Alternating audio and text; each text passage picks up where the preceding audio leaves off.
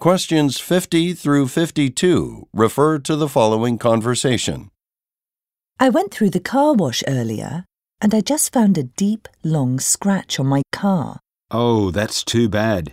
Are you sure it happened at the car wash? I didn't notice it while I was there, but I came straight home after leaving the car wash. I saw it as I was walking into my house. Do you think they will repair it for you? I'm not sure. I'll go back there this weekend to show them the scratch and ask what their policy is about damage. Why wait?